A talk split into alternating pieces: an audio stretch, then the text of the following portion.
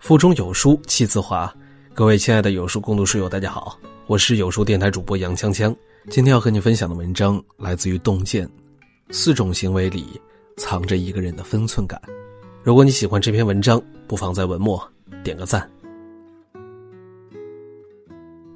苏格拉底提出了一个著名的三重过滤原则。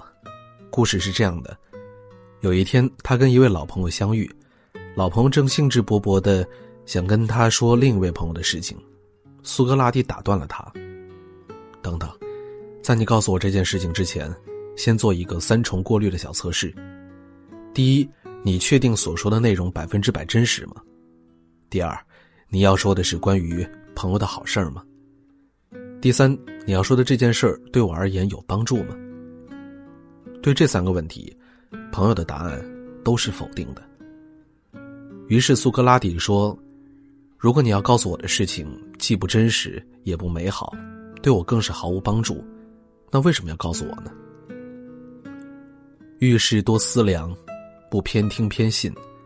三重过滤原则里，藏着苏格拉底为人处事的分寸感，而日常生活中，一个人的分寸感，主要是藏在这四种行为里。思乐、晴子和我从高中开始就是铁三角。前段时间，斯乐新交了个男朋友，按照惯例，请我跟晴子吃了个饭。餐厅是斯乐男朋友阿刚选的，一家火锅店，环境嘈杂，食材不新鲜，跟我们三个人的口味都不太合。席间，晴子时不时的打探阿刚的情况：“你跟朋友合伙做生意的呀？做什么生意的？发展前景好不好？现在收入怎么样？打算什么时候跟我们思乐结婚呢？”多年老友，我明白晴子这是对阿刚表达不满，更是关心思乐。但是听到晴子夹枪带炮的追问，思乐的脸色很不好看。一顿饭吃的宾主两不相欢。坦白说，我跟晴子一样，都不怎么满意阿刚。思乐一直肠胃不好，吃不了辣，他选了火锅店，明显是不体贴。我们三个人没怎么动筷子。他一个人倒是吃的挺嗨，也确实不会看脸色，而餐后竟然为了抹去一个零头，追着服务员说了半个小时，着实不大气。但这毕竟是思乐的私事，作为朋友不好插手，所以我也只是稍微提醒思乐，多思考，多观察阿刚。而晴子这个暴脾气，居然私下找到阿刚，劝他跟晴子分手。思乐知道以后。跟晴子大吵一架，两个人就此不相往来。晴子说斯乐不知好歹，斯乐说晴子管得太宽。我当然明白，晴子是好意，希望斯乐可以幸福，但他的做法确实欠妥，打探斯乐男友的隐私，还干涉二人的交往，这太没有分寸了。三毛曾说，朋友之间。分寸不可差失。很多时候，把朋友推远的，恰恰是自以为是的帮助和照顾。点到为止，这是做朋友的分寸。一个有分寸感的人，从来都明白，关系再亲密，也不可随意的窥探隐私，轻易的干涉私事。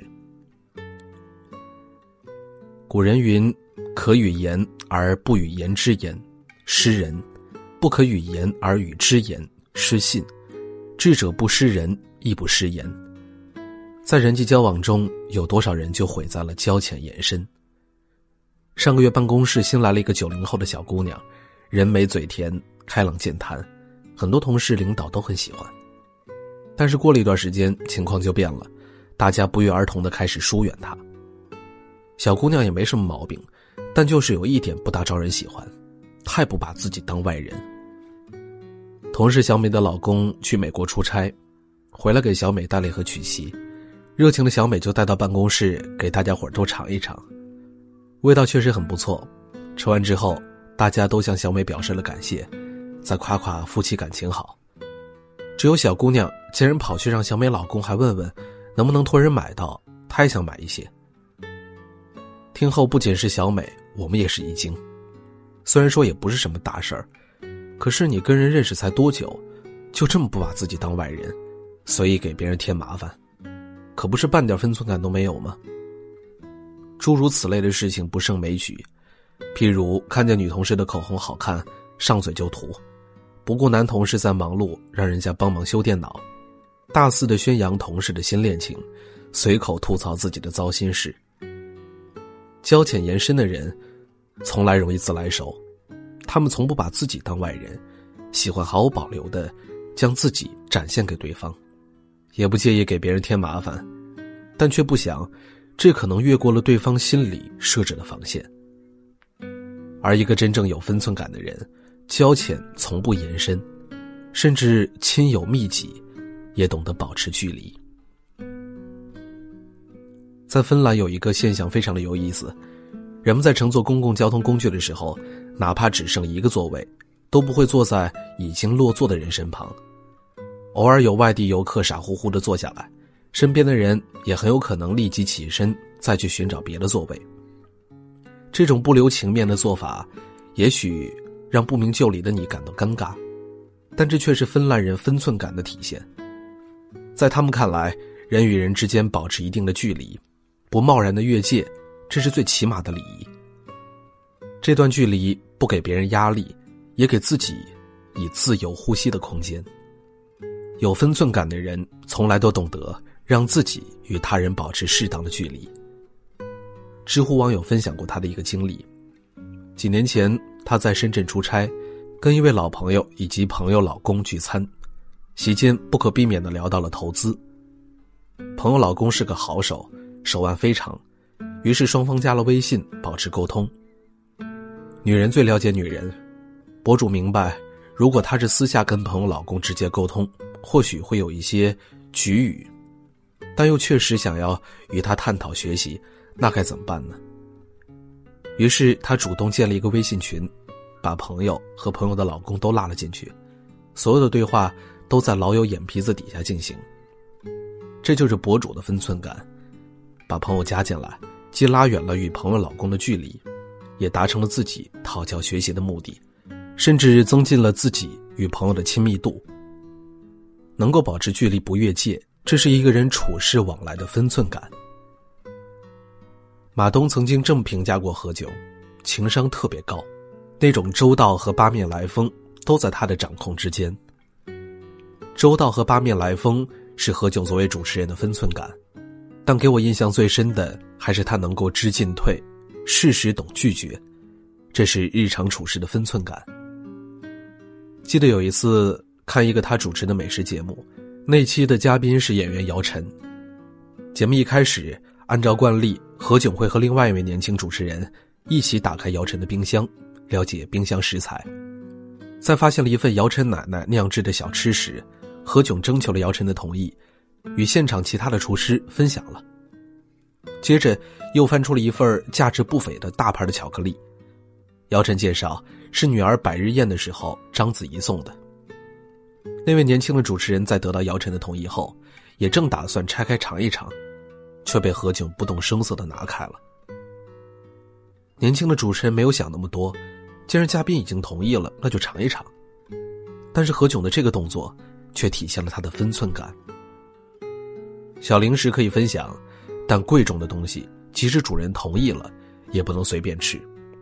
何况当时的情况，众目睽睽，姚晨是无法拒绝的。一个有分寸感的人，能够换位思考，理解他人的处境和心境，懂得适时的拒绝。生活中，我们经常讨论分寸感，但是对于分寸感的把控却不够准确，有的时候甚至容易就模糊掉了彼此的界限感，成为了一个不知分寸的人。一个有分寸感的人，也会是一个有修养的人，做事有准，进退有度。为人有责，直爽不等于无所顾忌，亲密不代表真的无间。不探隐私，不当众揭短，不强人所难，懂方法，看时机，留余地，巧回避。这就是分寸之道。在这个碎片化的时代你有多久没有读完一本书了呢？长按扫描文末二维码在有书公众号菜单免费领取有书独家引进外文畅销书四本附中文讲解。也欢迎大家下载有书更多 app 收听领读。我是主播杨锵锵我在京津走廊廊坊给您送去问候记得在文末点赞。